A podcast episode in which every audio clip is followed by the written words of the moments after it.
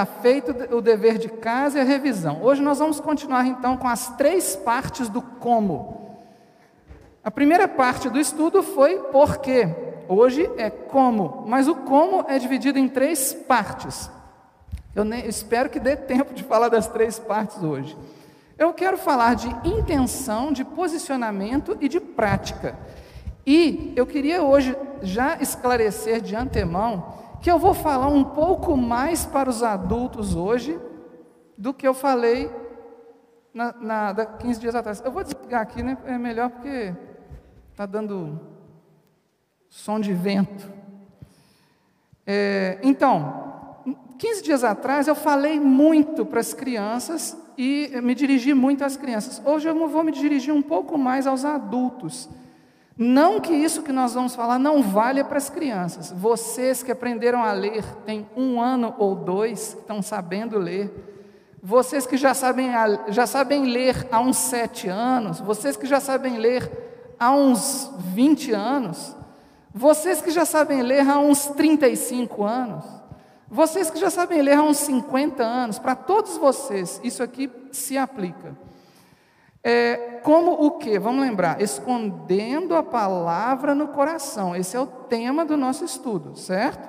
Então, como esconder a palavra no coração é a pergunta que nós estamos fazendo. E tem essas três etapas aí. Etapas não, três aspectos, melhor dizendo. É a intenção, você precisa ter a intenção correta, você, você precisa se posicionar corretamente e você precisa ter a prática correta. Eu falei na, no, no estudo passado que não adianta eu estudar equação logarítmica para eu fazer a prova de matemática lá no ensino médio e, e depois esquecer a equação logarítmica. Eu estudei para quê? Só para ganhar uma nota lá que ficou no meu histórico e ninguém nunca mais olhou para ela. Não é verdade?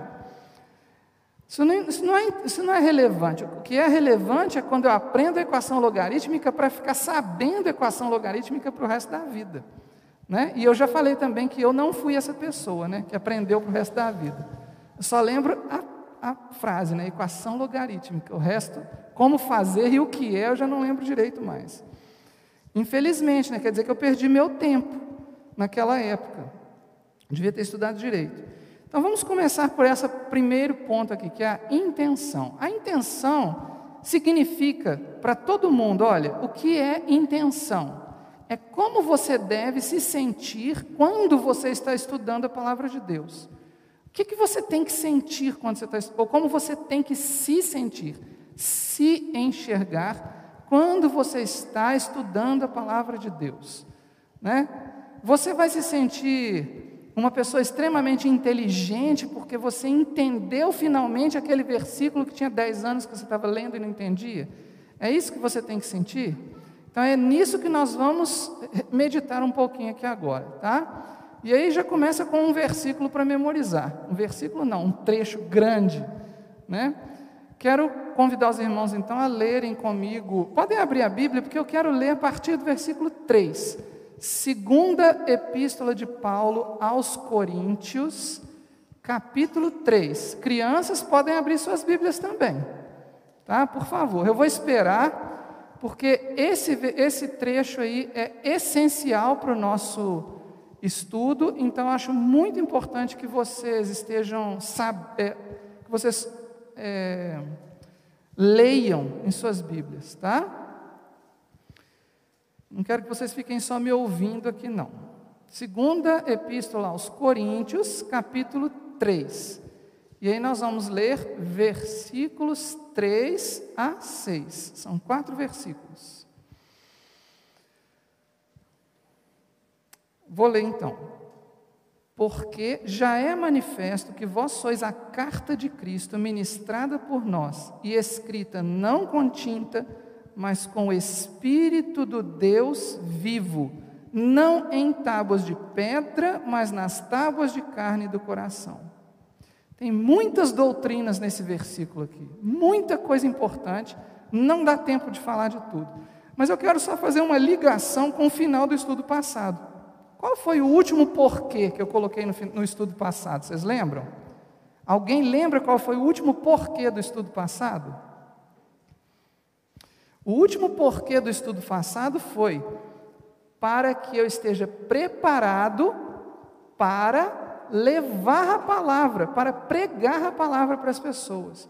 Quando eu lembra que eu falei, pregar não quer dizer vir aqui na frente fazer o que eu estou fazendo, não. Pregar é no seu cotidiano dar testemunho de Cristo, com as suas ações, com as suas palavras, né, com as suas atitudes, entenderam? E isso é pregar a palavra de Deus. Então, quando eu estudo a palavra de Deus, eu estou me preparando para o meu dia a dia. Eu não estou me preparando para vir para a igreja, não. Entenderam? A gente estuda a palavra de Deus para a gente se preparar para o dia a dia. Então, versículo 3 aí diz exatamente isso. Nós somos carta de Cristo. O que, que isso significa? Quer dizer que quando a gente chega a algum lugar, a pessoa olha para nós e lê a respeito de Cristo nas nossas, no nosso ser, na nossa vivência, entendem? Quando alguém olha, vocês já devem ter ouvido alguém falar assim: Nossa, você é uma pessoa iluminada, né? O que, que quer dizer isso, gente? Nós estamos irradiando a luz de Cristo. O, o, nome Jesus Cristo tem que sair da nossa boca também, tá? Não é só falar, ai que bom, eu sou iluminado. Não, você é iluminado, você na verdade irradia a luz de Cristo, certo? Pode falar em hebraico se você quiser, Yeshua Hamashir, mas tem que ter o nome dele. Se você não proclama o nome dele, você não está proclamando ele. Muito bem, versículo 4: e é, por, e é por Cristo que temos tal confiança em Deus. Não que sejamos capazes, por nós, de pensar alguma coisa, como de nós mesmos, mas a nossa capacidade vem de Deus. Isso é um princípio fundamental do como se sentir ao estudar a palavra de Deus. A nossa capacidade vem de Deus. Seguindo, o qual nos fez também capazes de ser ministros de um novo testamento ou de uma nova aliança, não da letra, mas do espírito, porque a letra mata e o espírito vivifica. A letra mata e o espírito vivifica. Nós vamos meditar um pouquinho sobre isso aqui. Mas antes disso, eu quero, eu quero que os irmãos. É, não, depois eu vou falar disso. Vamos, vamos, vamos olhar para a tela. Não sei se está dando para enxergar. Está muito pequeno, dá para enxergar mais ou menos? Vamos tentar ler juntos isso que está aqui, na, na versão que está aqui, que aí todo mundo lê junto. Vamos lá. Se alguém não estiver enxergando, lê na sua Bíblia mesmo. Vamos lá. Não que sejamos capazes por nós de pensar alguma coisa, como de nós mesmos, mas a nossa capacidade vem de Deus, o qual nos fez também capazes de ser ministros de um novo testamento, não da letra, mas do Espírito, porque a letra mata e o Espírito vivifica. Irmãos, esse finalzinho aí geralmente é usado para pelas pessoas que não querem estudar a Bíblia. Que é isso, irmão? A letra mata, o Espírito vivifica. Não tem que estudar, não. Você chega lá e o Espírito te fala no coração. Se você estudar a Bíblia, você vai perder a fé, meu irmão. Vocês já ouviram isso? Não, né? não foi só eu que ouvi isso. Irmãos, de que letra que está falando ali, afinal de contas? Olha só, a palavra letra ali nesse versículo. Aliás, no Novo Testamento todo, assim, ou quase todo, a palavra letra, quando aparece a palavra letra, em grego, é a palavra gramatos. Gramatos tem a mesma raiz de uma palavra da língua portuguesa, que é gramática. Certo? Ali não está falando do texto que está escrito na Bíblia, simplesmente das palavras que estão escritas na Bíblia. Ali está falando de uma maneira de olhar para esse texto, entendem? Mas vocês falam, não, mas então ali não está falando nem da Bíblia. Não, peraí, está falando da Bíblia sim, tá? É, deixa eu ver uma coisa aqui. A bateria está acabando. Então a letra de que está falando ali pode, é a Bíblia sim, viu irmãos? Peraí, alguma coisa está dando errado aqui. Pronto. A letra de que está falando ali é a Bíblia sim. Vou provar isso para os irmãos agora num versículo que o pastor Jameson leu alguns cultos atrás aqui. É, 2 Timóteo capítulo 3, versículo 15. Esse aí vocês não precisam abrir, está lá na tela. Eu só estou querendo fazer um link, tá? E desde a tua meninice sabes as sagradas escrituras, que podem fazer-te sábio para a salvação pela fé que há em Cristo Jesus. Ok, acho que achei a posição agora, né? Tá joia.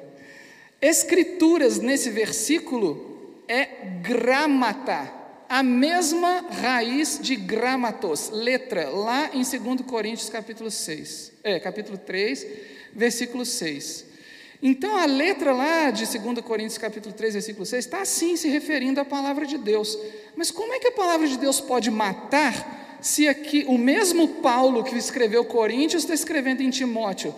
Sabes as sagradas escrituras, as sagradas letras, portanto é a mesma palavra, que podem fazer-te sábio. Inclusive na minha Bíblia está escrito letras, que a minha não é, é revista corrigida e fiel. Não, revista corrigida. Re, Almeida corrigida e fiel. Não é essa, minha aqui, é, essa aqui é outra versão. Nesta versão está escrito as sagradas letras. Na Bíblia de algum irmão está escrito sagradas letras? Sim, levanta o braço se tiver. Só a minha que tem sagradas letras? Então tá. É porque eu não, eu falei, não falei para vocês abrirem, né? Então não tem como vocês saberem também. Letras, levanta o braço aí quem deu letras. Então tá. Porque é a mesma palavra, gramata ou gramatos. Isso aí tem a ver com a declinação da palavra, que é uma coisa que eu não sei explicar muito bem. É, saberia se fosse português. Então, como é a mesma palavra, está falando da mesma coisa, a gente tem que entender qual é o sentido que ele está querendo dar para a palavra letra naquele versículo e naquele outro versículo, certo? Antes da gente pensar mais a respeito disso, vamos ver qual é a palavra que está ali sublinhada de novo, que é a palavra sábio. Sábio, ali nesse versículo de 2 Timóteo capítulo 3, versículo 15, pode olhar todo mundo para a tela, tá? Onde está sublinhado, ó. A palavra sábio é a palavra grega sofisai. Sofisai tem a mesma raiz de um nome de uma pessoa. Sofia, é um nome muito conhecido, né? Alguém aqui conhece alguma Sofia? Levanta o braço. Pois é, sua parente, sua colega de escola, colega de trabalho, sua tia, alguém chama Sofia na sua vida, né? Então, Sofia é a mesma coisa que sabedoria. E a palavra sábio, sofisai, tem a mesma raiz de sabedoria. Né? Vamos dar uma olhada aqui então na palavra Sofia, onde ela aparece como Sofia mesmo, sabedoria. Tiago capítulo 1, versículo 5. Pode olhar lá para a tela agora. Para quem, quem não tiver agilidade, para quem tiver agilidade, vai na Bíblia. Quem não tiver, pode olhar para a tela. E se algum de vós tem falta de Sofias, olha lá, Sofias, se algum de vós tem falta de sabedoria, peça a Deus que a todos dá liberalmente e não, e não lance em rosto, e ser-lhe-á dada. Isso aqui é um princípio que nós temos que adotar para a nossa vida também. Se você não tem sabedoria, você pode pedir a Deus sabedoria, que Deus vai te negar, obviamente. Certo? Ah, bom. Deus não nega sabedoria. Se você não tem, é porque você não quer. Se eu não tenho, é porque eu não quero. Porque o que a Bíblia nos ensina é que Ele dá liberalmente. Sabe o que é liberalmente, irmãos? Dar liberalmente é não pedir nada em troca. Certo? Muito bem. Próximo versículo, muito importante para nós quem tiver agilidade pode ir para a Bíblia. Quem não tiver, olha lá para a tela. O temor do Senhor é o princípio da sabedoria. De novo a palavra Sofias. Como eu coloquei lá em azul, escrito em grego. Aquelas letrinhas lá são as letras do alfabeto grego. Sofias. O temor do Senhor é o princípio da Sofias, da sabedoria. Aí vem uma outra palavra interessante, que não é sabedoria. Bom entendimento tem todos os que a praticam. Entendimento. Entendimento é uma outra palavra que aparece na Bíblia muito frequentemente. No Salmo 119 ela aparece um tanto de vezes. A gente vai ver hoje no Salmo 119 essa palavra, que é a palavra synesis. A palavra synesis significa entendimento, inteligência, ciência, conhecimento, certo? Ela é uma palavra que aparece às vezes do lado de sabedoria, entendimento e sabedoria, ou conhecimento e sabedoria, ou inteligência e sabedoria. Mas por que, que aparecem essas duas palavras juntas se elas significam a mesma coisa? Aí é que está, elas não significam a mesma coisa. Né?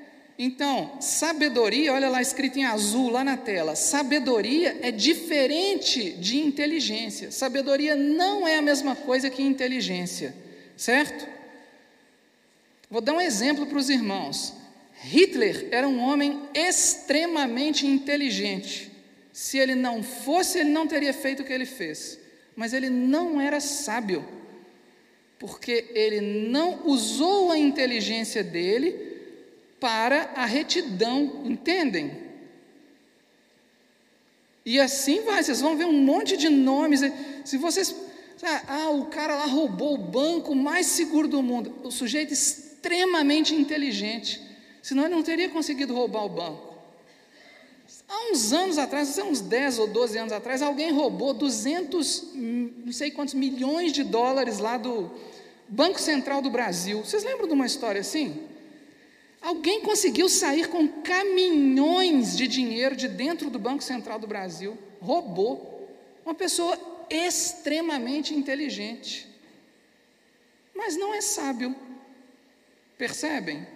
Qual é a diferença entre a inteligência e a sabedoria? O que é inteligência? Inteligência é o conhecimento intelectual, é aquela capacidade de pegar informações, fazer associações entre elas, tirar conclusões certo? É aquilo que a gente faz na faculdade, na academia, no trabalho de escola, né? No trabalho de escola a gente faz isso, né? A gente lê vários textos, é, absorve informações, junta aquelas informações e tira uma conclusão e escreve um trabalho, né? Assim, é, é o que nos leva a isso é a inteligência, que nos leva a chegar ao, ao resultado desse trabalho. Mas sabedoria é outra coisa. Sabedoria, irmãos, é a capacidade de fazer bom uso da inteligência. Uma pessoa com pouca inteligência, vou falar agora de QI, que, não é, que nem está na moda mais, porque na verdade a inteligência, hoje em dia, não é só inteligência. É, não é só inteligência matemática, né? Antigamente a inteligente era quem sabia matemática. Mas hoje se fala em múltiplas inteligências. Então, por exemplo, alguém que, alguém que é um bom artesão, ele é também, ele tem uma inteligência específica, certo? Alguém que, que desempenha muito bem um determinado ofício, ele tem a inteligência específica daquele ofício, ele é muito inteligente naquilo. Então, vamos pensar em qualquer uma das inteligências. Pode ser a inteligência musical, a inteligência culinária, a inteligência matemática, a inteligência qualquer coisa, qualquer tipo de inteligência que vocês quiserem imaginar. Se você tem pouquinha, bem pouquinha inteligência, mas você sabe fazer bom uso dessa inteligência, você será mais sábio do que quem tem muita inteligência, um QI de 153, e não faz bom uso dessa inteligência. Entende o que eu estou querendo dizer? Entenderam a diferença entre inteligência e sabedoria? Muito bem. Entenderam, crianças, a diferença entre inteligência e sabedoria? Não adianta nada você saber todas as regras de gramática da língua portuguesa que você está aprendendo na escola, se você não souber escrever um texto muito bem escrito. Um texto inspirado, um texto que, que vai tocar o coração de alguém. Para que, que serve você saber gramática se você não sabe escrever um. Se você não consegue escrever um texto? Você não consegue escrever uma história, não consegue relatar uma coisa que aconteceu, descrever uma situação. Entendem o que eu estou falando? Muito bem. Juntando esses três, contextos, esses três conceitos, a letra, então, de que fala lá, a letra mata, mas o espírito vivifica, gramatos, a letra que mata é o conhecimento intelectual sem sabedoria. Certo? Isso é o que mata. Quando Paulo fala, a letra mata, mas o espírito vivifica. A gramatos, as regras, você querer entender a Bíblia como se ela fosse um motor de um carro. Entendem? Isso vai te matar se você fizer isso. É o que o apóstolo Paulo disse. Bom, e o que é sabedoria? E, e por onde a gente começa então para alcançar sabedoria? O temor do Senhor é o princípio da sabedoria. Esse é o ponto inicial. Está aí mais um versículo para memorizar. Vamos ler juntos? O temor do Senhor é o princípio da sabedoria. Bom entendimento tem todos os que a praticam. O seu louvor permanece para sempre. Então, olha a diferença entre sabedoria e entendimento. Bom entendimento é diferente de um entendimento qualquer. Quem tem bom entendimento é quem pratica o temor do Senhor, ou seja, a sabedoria. Entenderam? Não adianta nada decorar esse versículo se a gente não entender isso. O que é temor, gente? Temor é o reconhecimento de que somente Deus pode tirar a sua vida. Isso é temor. É você saber que só Ele pode tirar a sua vida e que Ele pode. Então você depende dele para existir. Hoje a gente conversou sobre isso lá no carro, né? Que a Alissa hoje estava conversando com a gente. Ai, papai, eu sei, eu sei do futuro. Você vai pregar hoje na igreja. Aí eu falei assim, filha, a Sandrinha lembrou, né? Filha, olha, a Bíblia diz: eu farei isto, eu farei aquilo, se Deus quiser, se o Senhor permitir né? Porque Deus é que é o dono dos nossos passos, não somos nós. Isso é temor do Senhor, é a gente colocar isso na nossa cabeça. Porque o dia que a gente achar que a gente é capaz de alguma coisa, o dia que a gente achar que o nosso conhecimento vem da nossa inteligência, a gente vai para aquela letra que mata. Mas o dia que a gente entender e reconhecer que o nosso conhecimento vem de Deus, aí o Espírito nos vivifica. Estão entendendo, crianças? Sim?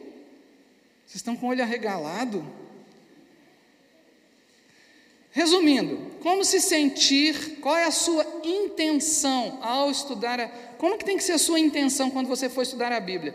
Quando você for ler a Bíblia em casa, antes de dormir, né, tenha a Bíblia na sua, na, na sua cabeceira ali para você ler antes de dormir. Como você tem que se sentir ao estudar a Bíblia?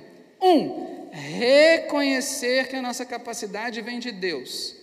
Dois, saber que a letra mata e o espírito vivifica. Três, temer ao Senhor. Vamos repetir essas palavras sublinhadas, todos juntos? Um, dois, três. Agora vamos ler a frase inteira. Número um.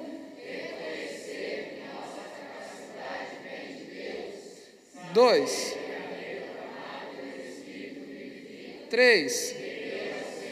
Se a gente não tiver essa intenção quando a gente for estudar a Bíblia, a gente vai engolir e mastigar e ruminar a letra que mata. Certo? A Bíblia diz: A minha palavra não voltará para mim vazia. Vai ler o contexto para você ver. A minha palavra não volta para mim vazia, porque todos que ouvirem a minha palavra se converterão dos seus maus caminhos. É isso que está escrito lá? Não. A minha palavra não volta para mim vazia, porque se eu lanço bênção, torna-se bênção. Se eu lanço maldição, torna-se maldição. Deus falando, né? não eu. Então a gente tem que, tem que ter essa postura, né? essa intenção. Agora vamos falar assim, agora sim vamos falar de postura. Como é que eu me apresento então para estudar a palavra de Deus? O que, que eu tenho que, como é que eu tenho que me colocar? Eu não estou falando de, de, de, ficar sentado em pé ou de joelho, não, nem deitado. Não é disso que eu estou falando. Estou falando do nosso coração, do nosso, do nosso íntimo. Então, nós vamos ler alguns trechos aí do Salmo 119. Todo mundo pode abrir a Bíblia no Salmo 119. Vou esperar.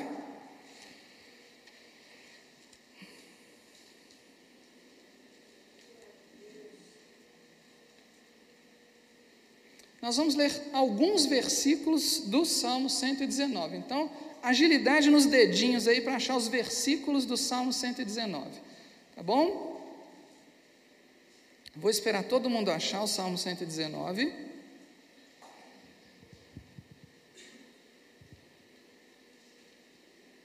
Prontinho? Tá, ainda não, estou esperando.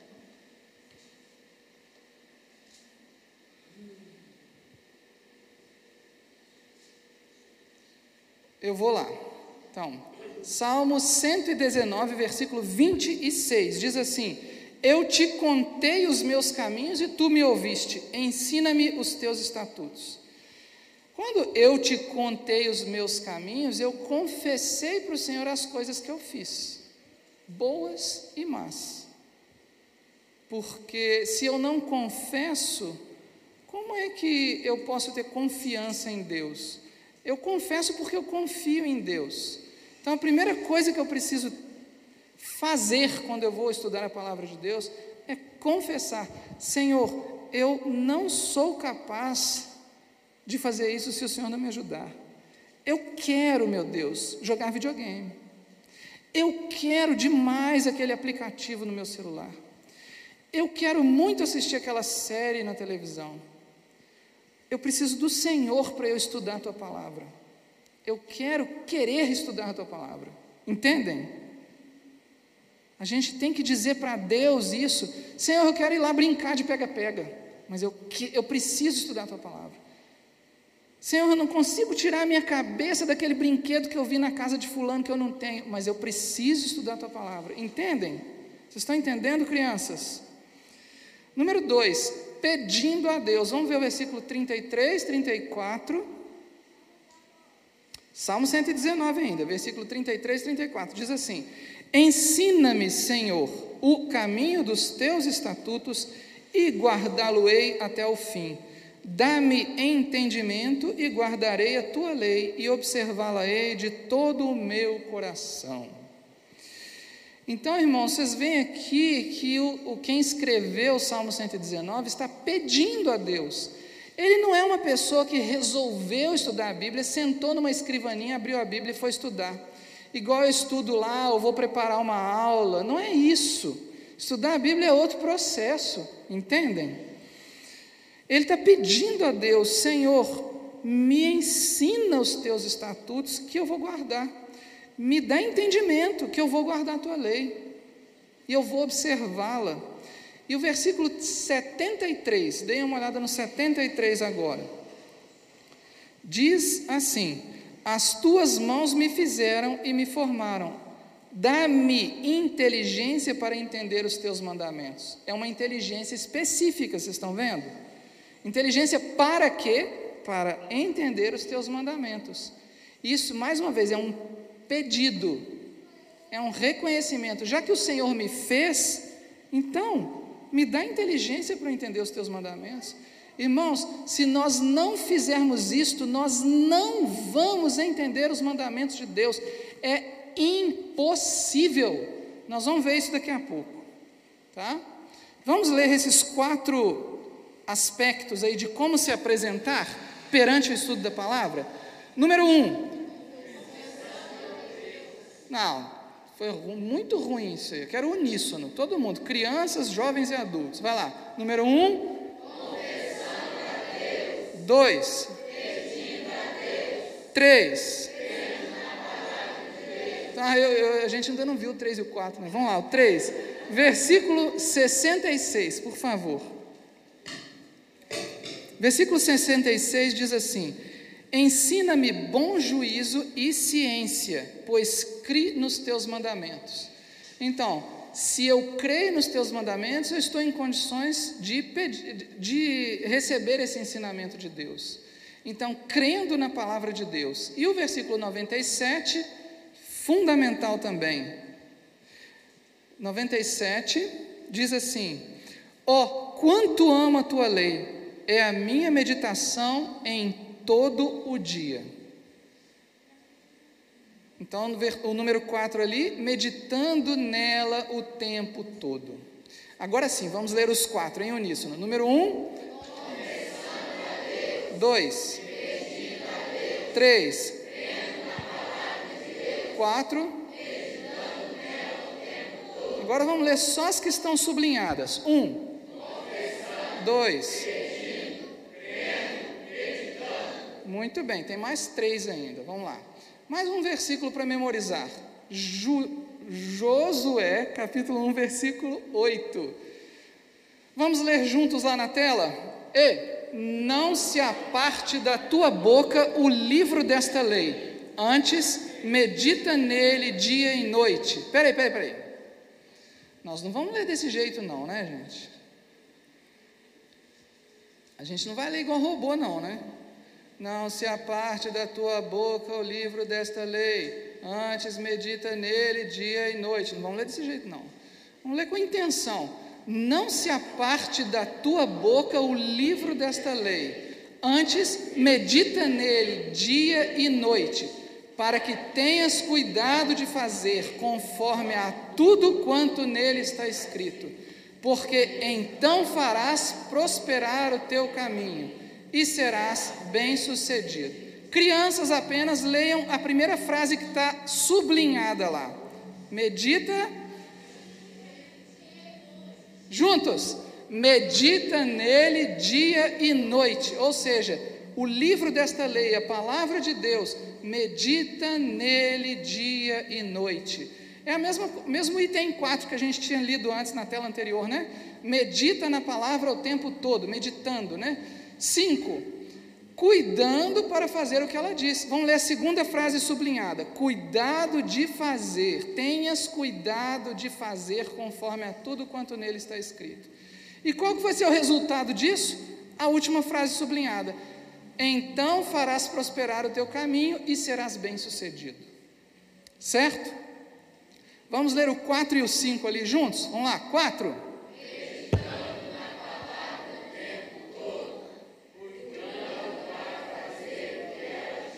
Muito bem, agora vamos ler só as duas palavras sublinhadas, do 4 e do 5. Primeiro. Muito bem. 6 e 7. Provérbios capítulo 4, versículo 13. Para quem tem agilidade, pode olhar na Bíblia, quem não tem, vai escutar. Diz assim: Apega-te à instrução e não alargues por guarda, porque ela é a tua vida. Irmãos, esta é uma, um, este é um versículo é, muito sério. A, a instrução de Deus é a nossa vida. Sem ela, nós não vivemos. Percebem o que está que querendo dizer isso aqui? Por isso diz: apega-te à instrução e não alargues. Sabe quando você, crianças principalmente, quando vocês têm um brinquedo que você não quer emprestar para ninguém, você segura ele com força. É meu, é meu, é meu. Isso, claro, né? Quando vocês tinham dois anos de idade, porque com essa idade que vocês estão aqui, ninguém faz isso mais. Já aprendeu que não, que não é assim que funciona a vida, né? Mas sabe aquela sensação? É meu, é meu. É isso que é se apegar. Então, a Bíblia também, nós temos que nos apegar a ela, à palavra de Deus. Estão entendendo? Amém? E o sete, aceitando o Espírito de Deus como professor. Nisso aqui nós vamos nos demorar um pouco mais, porque isso aqui, sem isso aqui a gente não vai chegar a lugar nenhum. Então vamos lá. 1 Coríntios capítulo 2. Vocês podem abrir a Bíblia com calma, nós vamos ler juntos. 1 Coríntios capítulo 2, primeira carta aos Coríntios. Versículos 11 a 14. Prestem atenção na leitura. Sigam aí nas suas Bíblias, né? Porque não está lá na tela. Por quê? Qual dos homens sabe as coisas do, do homem, senão o espírito do homem que nele está? Assim também ninguém sabe as coisas de Deus, senão o Espírito de Deus. Ninguém sabe as coisas de Deus, senão o Espírito de Deus. Mas nós não recebemos o Espírito do mundo, mas o Espírito que provém de Deus, para que pudéssemos conhecer o que nos é dado gratuitamente por Deus. Quem não conseguiu achar, só escuta, tá, gente? Não fica perdido aí na Bíblia, não. Presta atenção na leitura agora. Não, não precisa ficar perdido aí, não. Versículo 13. Do que também falamos. Do, peraí, do que também, como assim? Do que também? Do que, que nós estamos falando? De Deus, certo? A última coisa que foi falado lá. Do que também falamos, não com palavras que a sabedoria humana ensina, mas com as que o Espírito Santo ensina, comparando, conferindo as coisas espirituais com as coisas espirituais. Não tem jeito de entender a palavra de um Deus que é espírito, usando a lógica, o raciocínio e o entendimento da carne. Não tem como entender a palavra de Deus só com inteligência. É necessário sabedoria, e a sabedoria Deus dá a quem pede. Ele dá a quem ele quer e ele dá a quem pede. Não é assim? Pode ser que alguém nunca pediu, mas Deus deu assim mesmo. Mas quem não tem, se quiser ter, é só pedir. A sabedoria de Deus é que nos faz entender a palavra de Deus, não é a nossa inteligência. Não tem diferença entre mim e qualquer um de vocês nesse aspecto. Não depende de nós ter a sabedoria, porque depende de Deus a quantidade de sabedoria que nós vamos ter. A gente tem que pedir é para Ele. 14. Ora, o homem natural não compreende as coisas do Espírito de Deus, porque lhe parecem loucura, e não pode entendê-las, porque elas se discernem espiritualmente.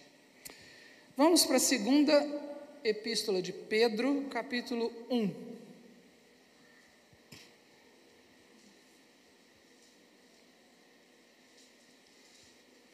A segunda epístola de Pedro, para quem está procurando aí, é bem no final da Bíblia, tá, gente? Pouquinho antes ali de Apocalipse.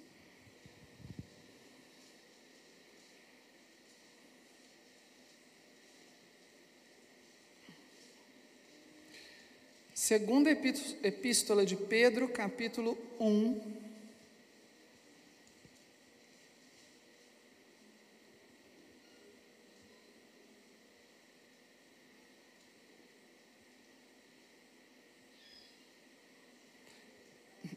Vamos lá. Versículo 19. E temos muito firme a palavra dos profetas. Quem não achou agora só escuta, não começa a rodar a Bíblia agora não. Quem não achou, só escuta, presta bastante atenção. E temos muito firme a palavra dos profetas, a qual bem fazeis em estar atentos. Ou seja, que bom que vocês estão atentos às palavras dos profetas, como a uma luz que alumia em lugar escuro. Lembra que nós, nós ouvimos aqui hoje? Tua palavra é lâmpada para os meus pés e luz para o meu caminho como uma luz que alumia em lugar escuro. Agora tem o como, né? Então isso aqui é uma comparação. Lá no Salmo era uma metáfora. A Bíblia é cheia de figuras de linguagem, né? Como uma luz que alumia em lugar escuro, até que o dia amanheça e a estrela da alva apareça em vossos corações.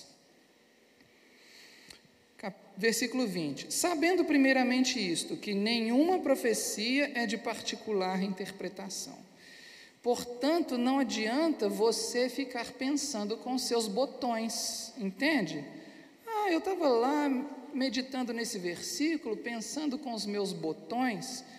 Se você continuar pensando com seus botões, você vai para o inferno com os seus botões. Porque a letra mata. Certo? Nenhuma profecia da Escritura é de particular interpretação. Quem é que tem o poder de interpretar as Escrituras? Versículo 21. Porque a profecia nunca foi produzida por vontade de homem algum, mas os homens santos de Deus falaram inspirados pelo Espírito Santo. É o Espírito Santo que te dá a capacidade de interpretar as Escrituras. João 14.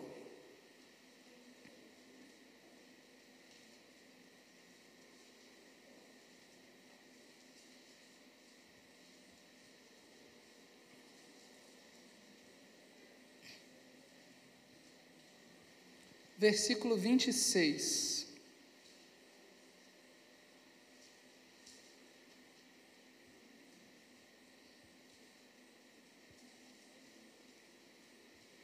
Diz assim, diz assim, peraí, deixa eu ver se as pessoas já acharam. No geral, sim, né? João 14, versículo 26 diz assim: Mas aquele consolador, o Espírito Santo, que o Pai enviará em meu nome, Jesus que está falando isso, tá? Crianças que não leram esse, esse capítulo todo ainda, que não conhecem, ou se já conhecem, prestem atenção, né? Jesus que está falando, os adultos também que não conhecem esse capítulo. Isso aí são palavras de Jesus, tá? Então Jesus está falando assim: Aquele consolador, o Espírito Santo, que o Pai enviará em meu nome, esse vos ensinará todas as coisas e vos fará lembrar de tudo quanto vos tenho dito. Então, irmãos, o sétimo aspecto de como se apresentar diante do estudo bíblico é aceitando o Espírito de Deus como professor. Amém? Nós não somos melhores que o Espírito de Deus, meus irmãos. Nós podemos ter uma inteligência específica, maravilhosa, para alguma coisa que a gente desempenha na nossa vida aí, mas para entender a palavra de Deus, não faz diferença nenhuma isso. O que faz diferença é o tanto que Deus te permitiu entender. Lembra que Jesus falou por parábolas? E qual era o objetivo dele falar por parábolas? Ele falou: Eu falo por parábolas para que eles ouçam e não entendam. Jesus não queria que as pessoas entendessem. Vocês lembram disso? Costumam falar, né? Ah, falava por parábolas para as pessoas entenderem. É o contrário. A parábola é difícil de entender, precisa ser interpretada. E quem interpreta é o Espírito de Deus. Não sou eu, não é você. Não é um rabino, é o Espírito de Deus. Então, sintetizando aí esses sete aspectos de como se apresentar. Vamos ler juntos lá. Número um, confessando a Deus. Dois,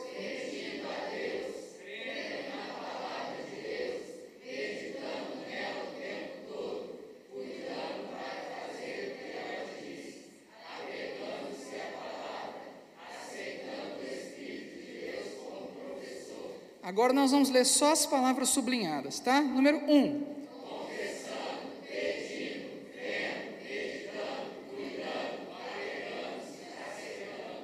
Isso mesmo. Nós temos que cuidar na nossa vida para que a gente tenha essas coisas aí bem afinadas, sabe? Bem, bem assim. Nosso alvo tem que, tem que ser isso aí. Esse, esse é o nosso jeito de se apresentar quando a gente vai estudar a palavra de Deus. Sem isso aí, meus, meus irmãos, você pode saber muito da Bíblia, você pode saber muito mais do que todo mundo aqui junto. Você vai para o inferno. Entendem? Porque, você, porque a letra mata. Tá? E a prática? Como fazer? Tipo, tá bom, agora eu já sei que, como que eu preciso me sentir, eu, preciso, eu já sei como que eu preciso me posicionar, mas eu não sei manusear isso aqui. Não sei. Bom, eu não vou agora com os irmãos fazer um treinamento aqui. Eu posso fazer isso em outro momento. A gente pode fazer uma oficina né, de, de como, como estudar a Bíblia. Né? Mas eu quero dar umas dicas gerais, umas dicas que podem de repente despertar os irmãos para alguma coisa. E essas dicas que eu vou dar não são para teólogos. Quem é teólogo tem a sua inteligência específica. Lembra que eu falei? A profissão dele é teologia, então ele tem a inteligência específica dele. Deus queira que tenha sabedoria também, porque a quantidade de teólogos sem sabedoria que existe é tipo assim, a maioria, né? Talvez, não sei. Não, dá, não tem como fazer estatística de coisas espirituais, porque estatística é coisa mundana, né? coisa, coisa terrena. Então, a questão é, isso que eu, essas dicas que eu vou passar para os irmãos é para pessoas comuns, como eu e você. Eu não sou teólogo, né? Então, essas dicas que eu vou dar para os irmãos são dicas que eu, eu venho, são, são coisas que eu venho fazendo a minha vida inteira, tá? Eu preparei esse estudo de hoje seguindo algumas dessas dicas aí, né? Então, vamos lá. Primeiro, como é que eu faço para estudar a palavra de Deus? Bom, uma vez que você tem a intenção correta e o posicionamento correto do seu espírito, uma leitura já vale como estudo. Presta atenção. Com a intenção correta e com o seu posicionamento correto. Tudo isso que nós falamos até agora. Se você lê, você já está estudando. Por quê? Porque você está dando liberdade a Deus para falar com você. Entendem? Mas você pode se aprofundar. Tem várias maneiras de ler, né? Vamos falar só de leitura primeiro. Você pode ler a Bíblia de Gênesis e Apocalipse direto. Isso não vai ter valor nenhum se você só quiser marcar aqueles xizinhos no final da sua Bíblia, sabe? Tem umas Bíblias que vêm com cronograma de leitura que você fica marcando ali cada capítulo que você já leu. Se o seu objetivo é preencher aquilo para ganhar um certificado da Sociedade Bíblica do Brasil de que você leu a Bíblia inteira, não valeu nada. Você pode até ganhar seu certificado, mas só isso não vale nada não, para falar que já leu a Bíblia inteira. Eu já li a Bíblia inteira, mas eu não conheço a Bíblia inteira. Tem trechos da Bíblia grandes que eu já li várias vezes, que eu não, não conheço. Não posso falar que eu conheço o livro de Isaías completamente, o livro de Jeremias, o Novo Testamento inteiro completamente, só porque eu li tudo. Não quer dizer não, nada, né? Então, uma coisa é, você pode ler em sequência, mas se você for fazer isso, faça devagar, faça muito devagar para você entender, para você buscar em Deus o entendimento dessa leitura que você está fazendo. Nem que você leve a vida inteira para ler a Bíblia inteira. Nem que você seja incapaz de, numa vida inteira, não, você não vai conseguir ler a Bíblia inteira. Tudo bem, o que importa é o que você leu, você entendeu. Isso é que importa. Você poder, você ficar falando que você já leu a Bíblia inteira, não é vantagem para ninguém do ponto de vista espiritual. É vantagem se você entendeu a Bíblia inteira, mas aí eu acho meio difícil, né? Acho que é bem difícil. Letra B, ali, ó, leitura. Outro jeito de ler, ler em trechos, que eu acho mais é, é, prático, né? Então você vai falar assim: ah, eu vou ler um capítulo hoje, vou meditar nesse capítulo. Melhor do que você ler o livro inteiro e não entender nada, certo? Letra C, cruzada. O que é uma leitura cruzada? É quando você lê um versículo aqui que se conecta, porque ele tem o mesmo assunto de um outro versículo lá em outro lugar da Bíblia, certo? Então você lê esse versículo e você lembra, olha, eu já li uma coisa assim em outro lugar. Aí você vai lá naquele outro capítulo da Bíblia, em outro lugar, e lê o capítulo inteiro e fala assim: olha como que esses dois capítulos se conectam por causa de um versículo. Isso é a leitura cruzada, certo? Então você não vai ficar só num trecho, você vai em vários trechos de lugares diferentes. Né? É igual você olhar para o céu e montar uma constelação, porque você viu várias estrelas próximas, você junta os pontinhos e dá uma figura. Dá um, uma ursa, por exemplo. Não tem a constelação da ursa maior, ursa menor? Então, e a leitura temática é quando você pega um tema e lê na Bíblia inteira, ou em vários lugares da Bíblia, sobre aquele tema. Então, por exemplo, eu quero ler sobre estudar a Bíblia. O que, que eu fiz? Eu fiz esse estudo de hoje por meio de uma leitura temática. Eu peguei vários trechos da Bíblia inteira que falam sobre estudar a Bíblia. Entenderam? Isso é a leitura temática. Ainda vou responder como, tá, gente? Vocês vão pensar, mas como é que eu faço uma leitura temática? Se eu não li a Bíblia inteira, se eu não decorei a Bíblia inteira, eu não sei onde é que estão os versículos, como é que eu vou fazer a leitura temática? Vou dar essa dica ainda. Segunda opção lá é marcação. Você pode ler sua Bíblia e conforme você vai lendo, você vai marcando aquilo que te chamou mais atenção. Eu uma vez eu fiz um propósito comigo que era assim: em cada capítulo que eu lesse, eu ia marcar um versículo, só um, porque aquele versículo eu ia querer saber no fundo do meu coração. Capítulo podia ter lá 20 versículos, mas eu queria um versículo ali, o que me chamasse mais atenção, aquele ali eu ia me aprofundar nele. Aí eu marcava aquele versículo e meditava nele, tentava entender o contexto. Aí eu fazia uma leitura cruzada depois de marcar. Então eu pegava aquele versículo, tentava descobrir coisas semelhantes àquele versículo em outros lugares da Bíblia. Terceiro, anotação. Uma vez que você entendeu alguma coisa daquele versículo, te chamou atenção, você pode escrever alguma coisinha ali do lado da, no rodapé, do, no cantinho do lado direito, do lado esquerdo, em cima. Né? Isso aí vai te ajudar depois a lembrar o que, que você refletiu sobre aquele versículo. Então, crianças, estou falando para vocês também, quando vocês estiverem lendo a Bíblia, se você, se alguma coisa te chamou atenção em algum versículo, marca. Tem caneta colorida, tem caneta neon, tem lápis de cor, você pode usar o que você quiser. Marca, sua Bíblia pode ficar toda colorida. A minha está muito rabiscada, não está bonita não, mas eu estou lembrando das coisas que eu estou marcando. Número 4, cópia. Aqui eu quero incluir dois tipos de cópia. Tipo, você gostou, você gostou, não é que você gostou, às vezes você não gostou, né? Às vezes você foi, às vezes Deus te bateu lá, doeu. Mas você fala assim, não, eu preciso aprender essa lição para ele não me bater de novo no mesmo, no, mesmo problema, né? Então o que, que eu vou fazer? Você copia aquele versículo num caderno, ou então você copia num papel e cola na parede, cola no mural na sua casa, faz um mural. Uma vez eu fiz um mural quando eu tava, tinha terminado a faculdade, eu morava em República, a minha parede, eu enchi minha parede de versículo bíblico. Todo dia eu decorava um versículo, copiava e colava ele na parede. Depois teve que pintar a parede, né? Porque, mas eu colava, não quero nem saber, os versículos eu decorei. Então, eu estou copiando no papel e na minha cabeça, percebem? Isso que as crianças fizeram aqui hoje é um tipo de cópia, né? Eles estão copiando na cabeça deles.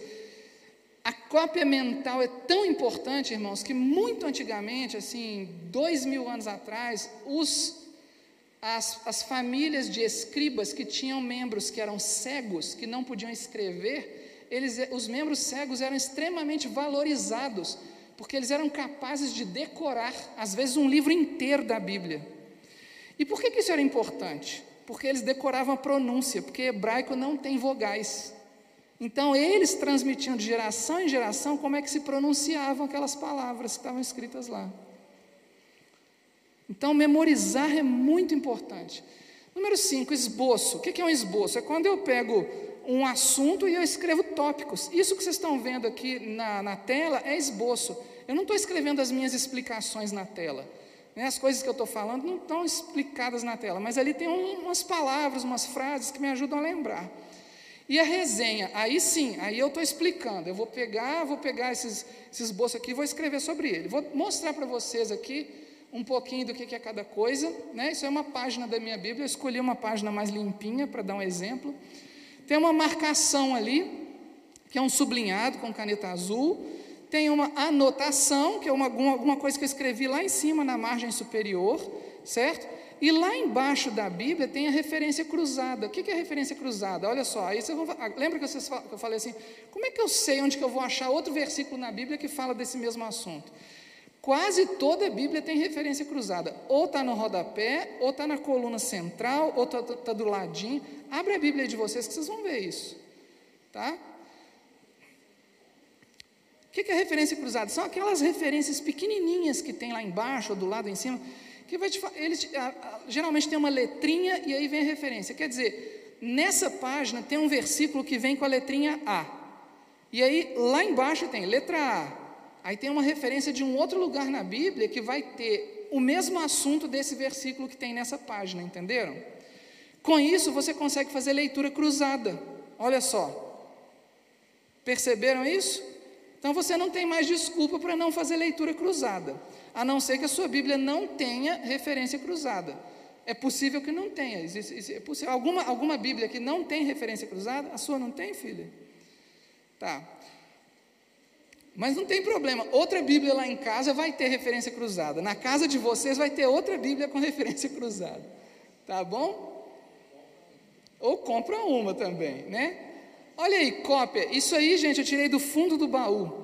Isso é uma anotação minha de, do ano 2005, mais ou menos. Eu tenho, lembra que eu falei do mural? Quando eu mudei da República, eu saí de lá, eu recolhi tudo, pus no envelope e trouxe comigo. Está guardado até hoje. Todos os versículos que eu anotei, colei no mural, estão lá guardadinhos. Então eu tirei uma foto e pus aí para vocês verem. Isso aí são cópias. Eu, cada capítulo que eu lia, eu copiava um versículo que me chamava mais atenção. Né? Eu tentava dar um, um ar divertido para o papel também. Vocês viram aí que está tudo mais ou menos assim, está muito reto não. E um esboço, é, é o que eu mostrei para vocês no slide hoje, isso aí é um tema, o tema aí é a parábola do semeador, isso aí é de 1998, 99, por aí. É uma anotação de um caderno antigo que eu tenho lá. Então tá lá, eu estava estudando a parábola do semeador, e o que, que, isso, que, que a parábola do semeador tem para me ensinar? Eu ia anotando lá, ó um tópico, outro tópico, punha referência e tal, mesma coisa que vocês estão vendo aí nos slides, certo? E a resenha. Aí sim, aqui, isso aí é um estudo antiquíssimo que eu fiz sobre predestinação e livre-arbítrio. Tava querendo, eu estava querendo entender o que é predestinação e livre-arbítrio. Claro que eu pedi a Deus orientação. Então, fiz um monte de anotações e depois do esboço eu tentei escrever alguma coisa para eu colocar os pensamentos em ordem. Né? Nada conclusivo, viu? Se vocês forem ler isso aí na tela depois, vocês vão falar assim: ah, mas será que é isso que ele acredita? Eu vou falar assim: não, isso aí não é conclusivo, não, só estou dando um exemplo do que é uma resenha, tá bom? Isso aí não vale como estudo para vocês, não, tá? Outra coisa que eu quero mostrar para os irmãos, e é, esse, é, esse é o último ponto, né? eu quero com, compartilhar com os irmãos algumas ferramentas para a gente poder melhorar nossa compreensão. Essas ferramentas não valem nada sem a orientação de Deus. Lembra lá da intenção e do posicionamento? Se a gente não, não tiver a intenção correta e o posicionamento correto, a gente não vai chegar a lugar nenhum. Então, isso aqui vale para as crianças também. Quem tem várias Bíblias em casa, Criança, você lê um versículo, não entendeu, pega outra Bíblia, tem outra versão lá na sua casa, você vai entender pela outra versão. Então, a primeira coisa, traduções diferentes. É uma maneira de você entender os versículos, certo? Segunda, Bíblias de estudo. Tem Bíblia de estudo da mulher, Bíblia de estudo do diácono, Bíblia de estudo do pastor, Bíblia de estudo da criança, Bíblia de estudo do adolescente. Tem Bíblia de estudo de tudo quanto é jeito. Eu uso uma certa Bíblia de estudo lá, gosto muito dela, mas existem outras. Nas Bíblias de estudo tem referências cruzadas, tem glossário, tem concordância, tem tesouro de temas, tem mapas, tem suplementos, tem um tanto de coisa que pode ter numa Bíblia, não ter na outra, mas você não vai ficar desamparado, sabe? Pega a sua Bíblia e tenta usar os recursos que tem nela. Eu aposto que a maioria das Bíblias dos irmãos aqui tem algum desses recursos aí. No mínimo, a referência cruzada, eu sei que tem a maioria. Comentários, né, o 3 ali, comentários, dicionários, enciclopédias bíblicas. Aí você vai ter que fazer um investimentozinho maior. Né? Comprar um comentário bíblico é caro, mas vale a pena. Se você tiver um comentário bíblico para você, não é para você acreditar no que, que, o comentarista falou, não, porque ele é homem. O que ele está falando não é Bíblia, o que ele está falando é sobre a Bíblia. Mas você lê e você desperta para algumas coisas, nem que seja nem que seja para dúvida. Tipo, meu Deus, por favor, me traga esclarecimento sobre esse ponto, né? Quatro, livros com temas relacionados à Bíblia. Cuidado, porque eu estou falando aqui, olha só, o grau de complexidade está aumentando, vocês estão vendo? Primeiro eu falei só de tradução, isso é para as crianças. Bíblia de estudo, tem Bíblia de estudo para as crianças. Eu até trouxe uma aqui para vocês verem. Isso aqui é uma Bíblia infantil. Ela tem textos que explicam os textos bíblicos. Né? Só existe essa Bíblia para crianças? Não, existem muitas outras Bíblias para crianças. Ninguém aqui tem desculpa de falar, ah, não vou dar nenhuma Bíblia para o meu filho. Todo pai tem a obrigação de dar uma Bíblia para o filho, tá? Isso é o mínimo que a gente pode fazer, mais importante do que comida. Se a gente não tem condições de dar uma Bíblia, a igreja tem condições, tem certeza. Se você falar, ah, não tem nenhuma condição de dar uma Bíblia, alguém aqui na igreja vai ter condições de, de, de doar uma Bíblia, com carinho, com amor. Não estou falando isso aqui não, né, com raiva. É que eu estou falando, parece que eu estou com raiva, né? Talvez, mas não. Quatro, livros com temas relacionados à Bíblia. Muito precisa de maturidade para achar esses livros, tá? Porque senão você vai começar a ler livro de gente que, que crê que Jesus não é o Messias. Você vai começar a ler livro de gente que crê que Jeová é o diabo. Outro dia achei um livro assim. Um livro que prova que Jeová é o diabo. Coitado do autor, né? Tem que ter pena dele, misericórdia. Então, tem que ter maturidade para achar livros assim, mas existem livros? Existem. Se você, se você desenvolveu certa maturidade, pode ir atrás de livros. Sites e aplicativos especiais, aí que precisa de muita maturidade mesmo, porque site é um perigo. A internet está cheia de lixo, né? Mas, para não deixar vocês assim totalmente abertos, eu trouxe quatro sugestões para vocês. Então vamos lá. Primeiro, dá uma olhada nessas traduções aí. Eu quero que os irmãos leiam comigo. Atos 17, versículo 11, na Almeida Corrigida e Fiel. Juntos. Ora.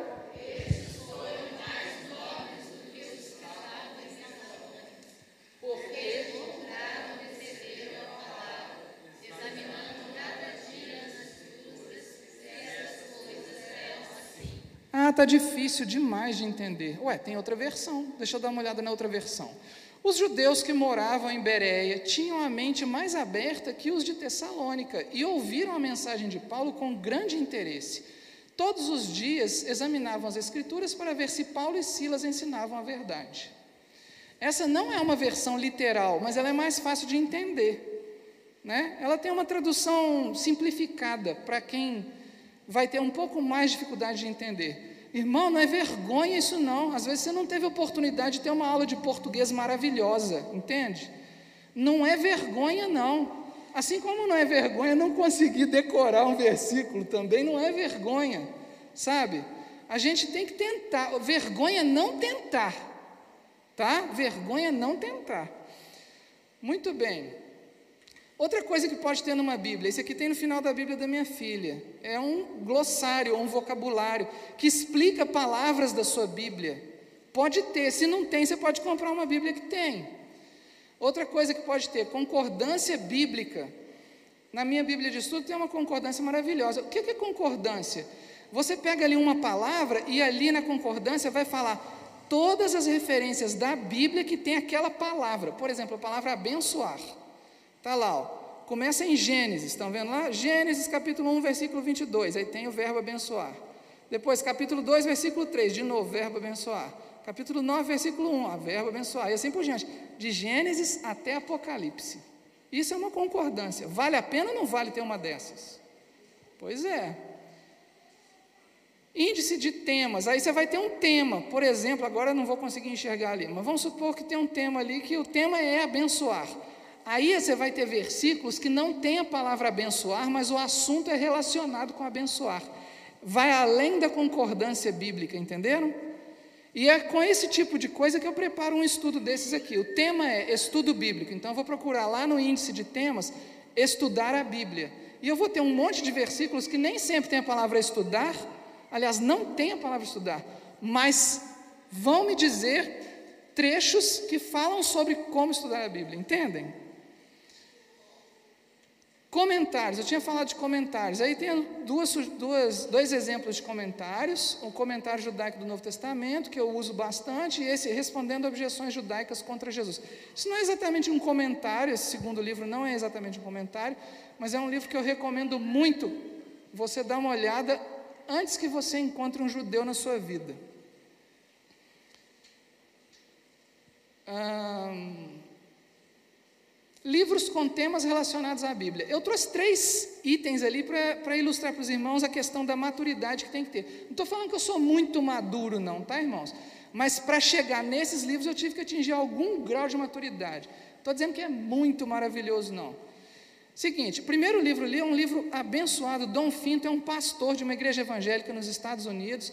Ele, ele percebeu, ele sabe que ele percebeu a importância do povo judeu para a igreja e escreveu um livro, O Teu Povo Será o Meu Povo.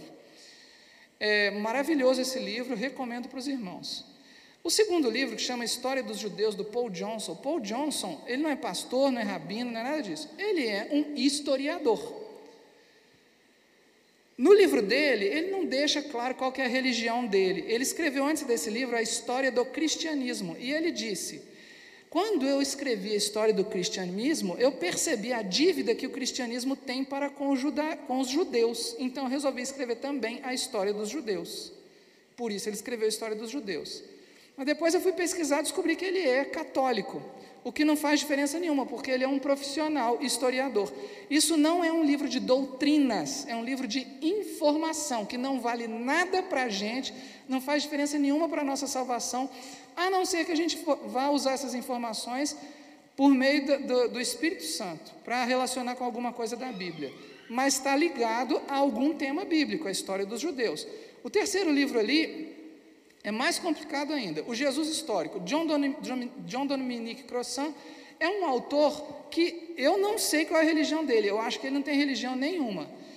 Ele é um linguista que escreveu sobre como seria alguém que viveu na época de Jesus e, e realizou o papel de Jesus na humanidade. Quando ele fala o Jesus histórico, ele não está falando do Jesus, filho de Deus, rei dos reis, senhor dos senhores. Ele está falando de alguém que viveu no primeiro século que, que desempenhou um papel semelhante ao de Jesus.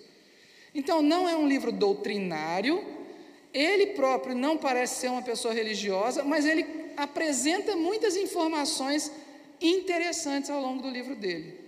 Ele não fala de Jesus no livro, entendem o que eu estou querendo dizer? Muito bem.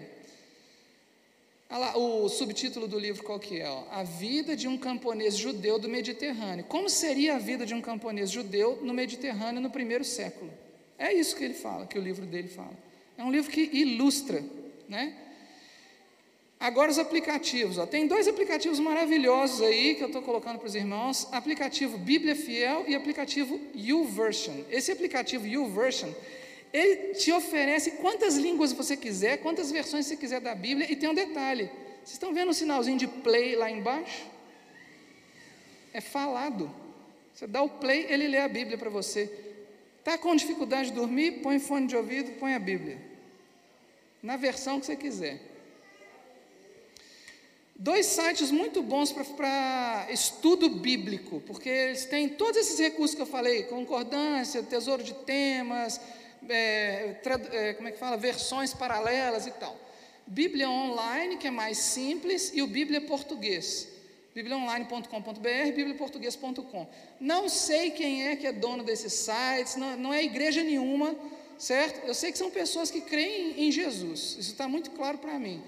Mas não é nenhuma denominação específica e tal, são sites bem seguros, pode entrar e, e abusar do site. Tá? São sites bem abençoados. Resumindo, vamos lá, para terminar. Eu vou repetir no resumo de hoje um dos versículos do, do último estudo, que é, leamos juntos então João capítulo 1, versículo 14. Não precisa ler o azul, tá? Lê só o que está escrito em preto. Vamos lá? E o Verbo se fez carne e habitou entre nós. Verbo é a palavra, portanto é Yeshua. A palavra de Deus se fez carne e habitou entre nós. Certo? Isso aqui é fundamental a gente ter na nossa mente, no nosso coração, no nosso espírito, que se a gente não tiver, a gente não vai chegar em lugar nenhum. E o segundo versículo, para a gente também terminar, Josué capítulo 1, versículo 8. Leiamos: Não se aparte da tua boca o livro desta lei, antes medita nele dia e noite, para que tenhas cuidado de fazer conforme a tudo quanto nele está escrito porque então farás prosperar o teu caminho e serás bem-sucedido. Isso não vale só para adulto que tem emprego, não, tá, gente? Ser bem-sucedido, fazer prosperar o seu caminho, vale para criança que, tá, que vai fazer prova, que vai desenvolver na escola, que vai é, desenvolver amizades. Prosperar o teu caminho inclui fazer boas amizades, tá, gente? Prosperar o teu caminho inclui ser bem quisto, que é bem quisto, deixa eu explicar isso, é ser uma pessoa querida na escola, certo? Pelo professor, pela, pelo funcionário, pelos colegas, tá bom? Até um dia, né? Parte 3, faça você mesmo, ou você mesma, né? Então agora está nas mãos de cada um de nós colocar isso tudo em prática Vale a pena estudar isso aí de novo para poder, é porque tem muita informação nesse estudo, no estudo da semana passada, colocar os versículos em prática, vale a pena rever tudo isso, tá bom, meus irmãos? Antes de terminar, antes de entregar a palavra para o pastor Vitor, eu quero só dizer uma coisa: quem não ouviu a pregação de hoje de manhã, pelo amor de Deus, ouça. A pregação de hoje de manhã é seríssima. Então, quem está em casa não ouviu, quem está aqui não ouviu, ouça, tá? Então tá bom, Pastor Vitor, devolvo-lhe a palavra.